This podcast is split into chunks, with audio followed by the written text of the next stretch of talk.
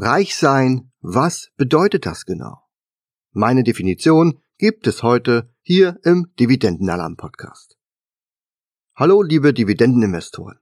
Seit 2009 betreibe ich nun schon meinen Finanzblog und dies ist der erste Artikel, den ich damals veröffentlicht habe. Regelmäßig pflege ich diesen Artikel und veröffentliche immer wieder mal eine aktualisierte Version. Zum einen sollte der Artikel technisch und auch optisch aktuell gehalten werden und zum anderen hat sich auch mein Mindset zum Thema finanzielle Freiheit und auch Reichsein in den letzten Jahren weiterentwickelt. Mittlerweile bin ich auch zu einer einfacheren Ansprache meiner Leser übergegangen und konnte somit das ursprünglich klumpige Ihnen ausbügeln. Heute duzen wir uns alle und das ist doch auch viel verständlicher. Dazu nehme ich jetzt auch einen Podcast für diesen Artikel auf und du kannst ihn dir auch auf YouTube in der abgefilmten Version anschauen. Also viel Spaß beim Zuhören und ich würde mich sehr über eure Kommentare freuen, in denen ihr mir erzählt, was für euch reich sein bedeutet. Bevor es losgeht, möchte ich euch gern etwas zu meinem Blognamen sagen. Der Name meines Finanzblogs nennt sich ja Reich mit Plan. Dabei ist reich werden immer auch so ein Unwort und man verbindet ihn eher mit unseriösen Angeboten. Bei der Gründung meines Blogs habe ich mir darüber weniger Gedanken gemacht. Das Projekt brauchte einfach einen Namen und da ich reich werden wollte, mit Hilfe eines Plans, hat der Name im Grunde sehr gut gepasst. Heute konzentriere ich mich ausschließlich auf das Investieren mit Hilfe meiner Dividendenalarmstrategie. Also, das ist der Plan. Was bedeutet reich sein eigentlich? An was denkst du, wenn du an Reichtum, Wohlstand und Glück denkst? Mein Haus, mein Auto, meine Pferdefarm? Oder denkst du an eine bestimmte Zahl? Reichen 100.000 Euro? Oder 500.000 Euro? Oder sogar eine Million und mehr? Reichtum ist sehr individuell und kann einen materiellen oder auch immateriellen Wert haben. In meinem Finanzblog soll es natürlich mehr um den materiellen Wert gehen. Für jeden einzelnen von uns hat das Wort Reichtum eine andere Bedeutung. Das Verständnis von Reichtum ist bei jedem sehr unterschiedlich ausgeprägt. Ein Millionär lebt sicher bequem, gehört aber noch lange nicht zum Kreis der Multimillionäre. Und im Vergleich zu einem Milliardär sind beide auch nur die Erbse unter der Matratze. Um Reichtum verstehen zu können, sollte man ihn aus verschiedenen Perspektiven betrachten. Stell dir einen Menschen aus einem dritte Weltland vor. Mit einem Gehalt von 3000 Euro wäre dieser Mensch schon unermesslich reich. Was würdest du mit 3000 Euro machen? Du würdest laut lachen, wenn man dich reich nennen würde, oder? Hier in unserer westlichen Welt entspricht das eher dem sprichwörtlichen Tropfen, der auf den heißen Stein fällt. Zum Leben zu wenig, zum Sterben zu viel. Für unsere oben genannten Multireichen ist der Betrag so klein, dass er nicht mal auffallen würde, wenn er nicht mehr da wäre. Sie lassen einfach und ganz lapidar die Tausender komplett weg und reden von drei statt von dreitausend. Du glaubst es nicht? Reiche reduzieren ihr Geld auf das Wesentliche. Doch, so ist es wirklich. So wie man normal die Stelle nach dem Komma weglässt, streichen wirklich reiche Menschen auch die ersten drei Zahlen vor dem Komma weg. Ich kenne genügend solcher Menschen und sie meinen es nicht mal arrogant oder überheblich.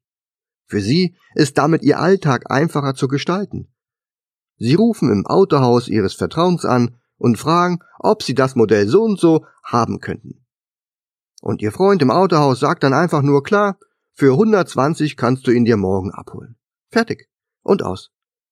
Und ja, auch ich habe die Erfahrung gemacht, dass es so deutlich einfacher ist, sich über gewisse Beträge zu unterhalten. Beträge unter 1000 Euro sind daher so zu betrachten, als wären sie Cents. Da sagt niemand, 350 Euro kostet etwas. Auch interessiert es viele Reiche nicht wirklich, ob sie für ihre 20 Freunde an einem Abend im Restaurant 900 oder 1500 Euro gezahlt haben. Das sind Beträge, die simpel auf 2K also 2000 aufgerundet werden. Im Vergleich zu ihrem Vermögen haben solche Leute dann das Gefühl, dass sie vielleicht zwei Euro oder vielleicht auch mal 20 Euro ausgegeben haben. Derartiger Reichtum ist und war nie mein Ziel. Auch fokussiere ich mich nicht auf das Volumen meines Vermögens. Im Mittelpunkt stehen bei mir meine Erträge, die ich aus allen möglichen Einkommensquellen generiere. Je nachhaltiger und berechenbarer meine Erträge sind, desto unabhängiger und finanziell sicherer fühle ich mich. Das Verhältnis von Einnahmen und Ausgaben muss zudem stimmen. Ich liebe es einfach, wenn mein Einkommen ein Vielfaches meiner Ausgaben beträgt. Und wenn mein Einkommen schneller wächst, als es meine Ausgaben tun. Und damit habe ich, glaube ich, auch den Schlüssel fürs Reichsein schon gut definiert. Trotzdem sehen andere Menschen in mir oft eine reiche Person. Aber warum? Woran machen sie das fest? Wie können wir für uns Reichtum definieren? Wie viel Vermögen müssen wir haben, um wirklich reich zu sein?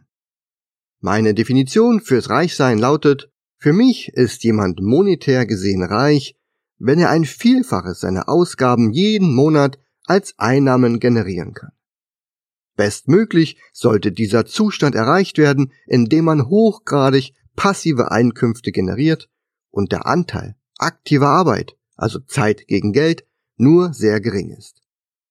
Das klingt jetzt sicherlich etwas dehnbar, umfasst aber meiner Meinung nach viele einzelne Punkte und Stellschrauben, die erfüllt sein sollten, damit hier ein gewisser Zustand der finanziellen Freiheit erreicht wird. Erträge können Einnahmen aus Zinsen, Vermietungen, Aktien und Dividenden und vielen weiteren Einkommensquellen sein. Grundlegend verstehen sollte man, dass es ums Investieren geht. Auch durch unternehmerische Tätigkeiten, die einen niedrigen Grad an aktiver Arbeit mit sich bringen, sind sehr gut geeignet. Mit diesen Themen beschäftige ich mich hier auf meinem Blog seit der Gründung.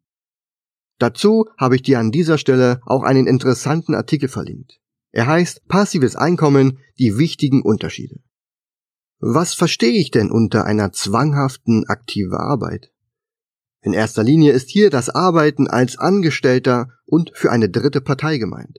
Ohne dieses Einkommen wäre man mittellos.